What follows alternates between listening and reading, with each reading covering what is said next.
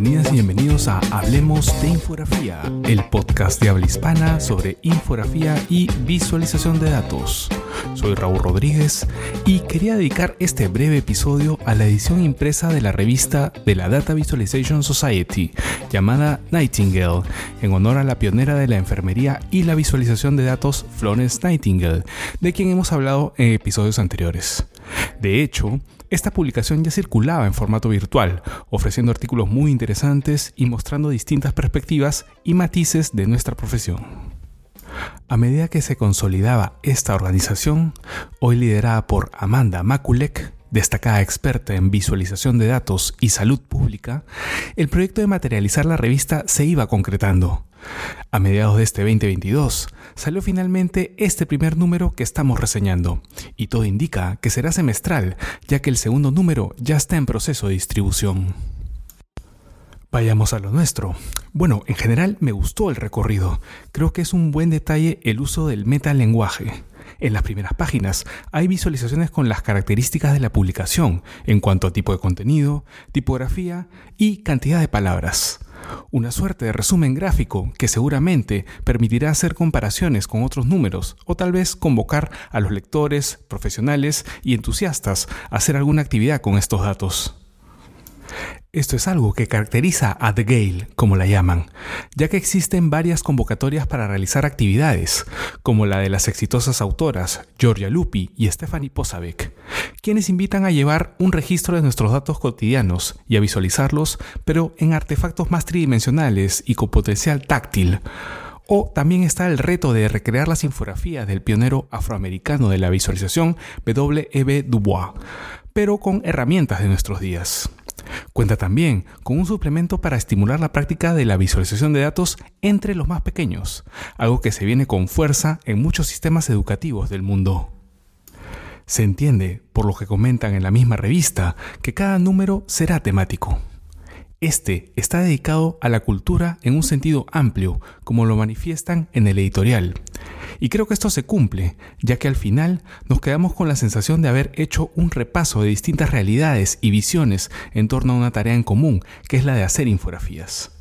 El siguiente número está dedicado a la inspiración.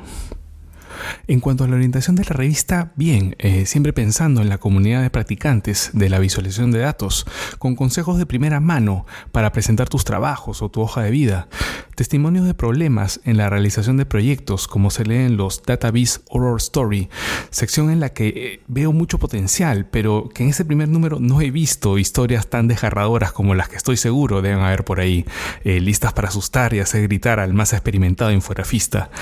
luego están los casos de estudio eh, muy buenos y al detalle, como los datos recogidos en pandemia y cómo ayudó a muchos profesionales a lidiar con esta realidad distorsionada por la COVID-19, o cómo afectó la rutina y la vida social en el caso de Cheska Kirland de Reino Unido, o cómo pudo visualizar la dieta que siguió durante las restricciones la familia de Rohan Junha de la India muchas voces, eh, diversidad e historia también, ya que hay un excelente artículo de Ben Jones sobre una de las pioneras injustamente olvidadas de la profesión, como lo es Mary Eleanor Spear, quien se dedicó a la enseñanza de técnicas de representación visual a través de textos publicados a mediados del siglo XX, o como lo que mencionamos anteriormente de W.E.B. Du Bois.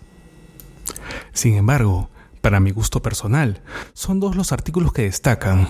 Uno es sobre una experiencia de colaboración a nivel mundial para registrar los patrones de las auroras boreales.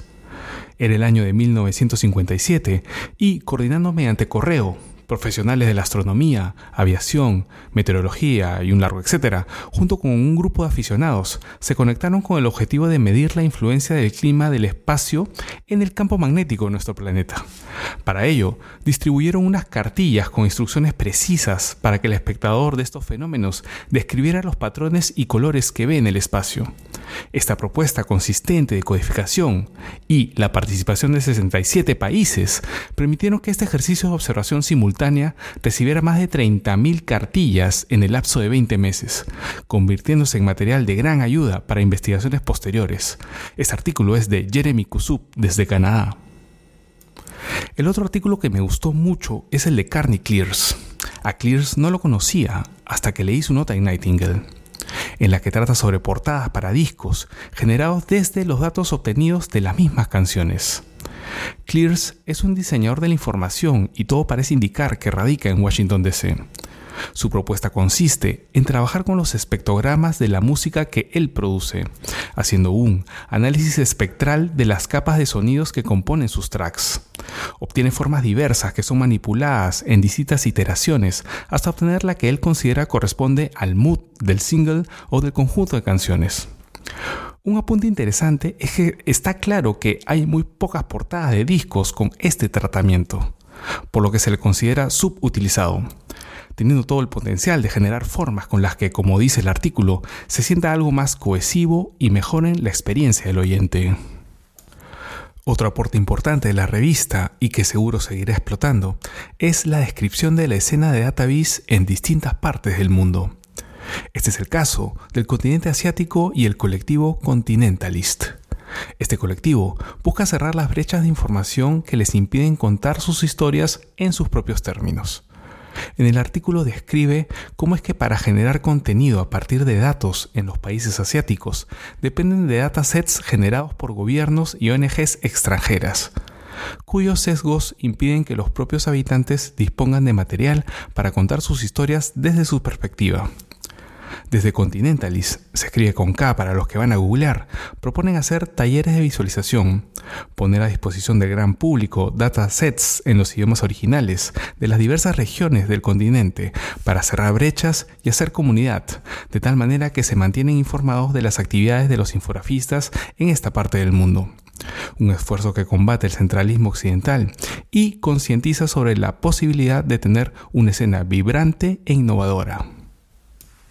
Tal vez una crítica que le podría hacer a la revista es que no está representada gráficamente la DBS. Es decir, no hay en ninguna parte de la revista cómo es que ellos visualizan la forma organizacional que tiene la sociedad, ya sea como organigrama o de alguna metáfora visual que ayude a transmitir cómo se ven ellos mismos pero en general muy recomendable la revista de la Data Visualization Society. La pueden conseguir tanto en digital o en impreso y, si les convence, pueden volverse miembros de esta organización que apunta a agrupar y mantener informada a la comunidad de profesionales en nuestra especialidad. Justo por esta época del año, tiene ofertas para membresía y suscripciones, así que echen un ojo. Si quieren pueden acceder de forma gratuita al canal de Slack. Existe un canal en español, pero hay muchos subcanales con temática variada que estoy seguro les puede interesar. Hasta aquí la reseña de Nightingale. Aprovecho para mandarles un saludo de fin de año. Les deseo todo lo mejor en lo que se propongan este 2023 y espero poder seguir contando con su atención para hablar de infografía. Por mi parte eso es todo. Han escuchado Hablemos de Infografía, el podcast de habla hispana sobre infografía y visualización de datos. Si tienen preguntas o propuestas de temas para el podcast, escríbanme a raúl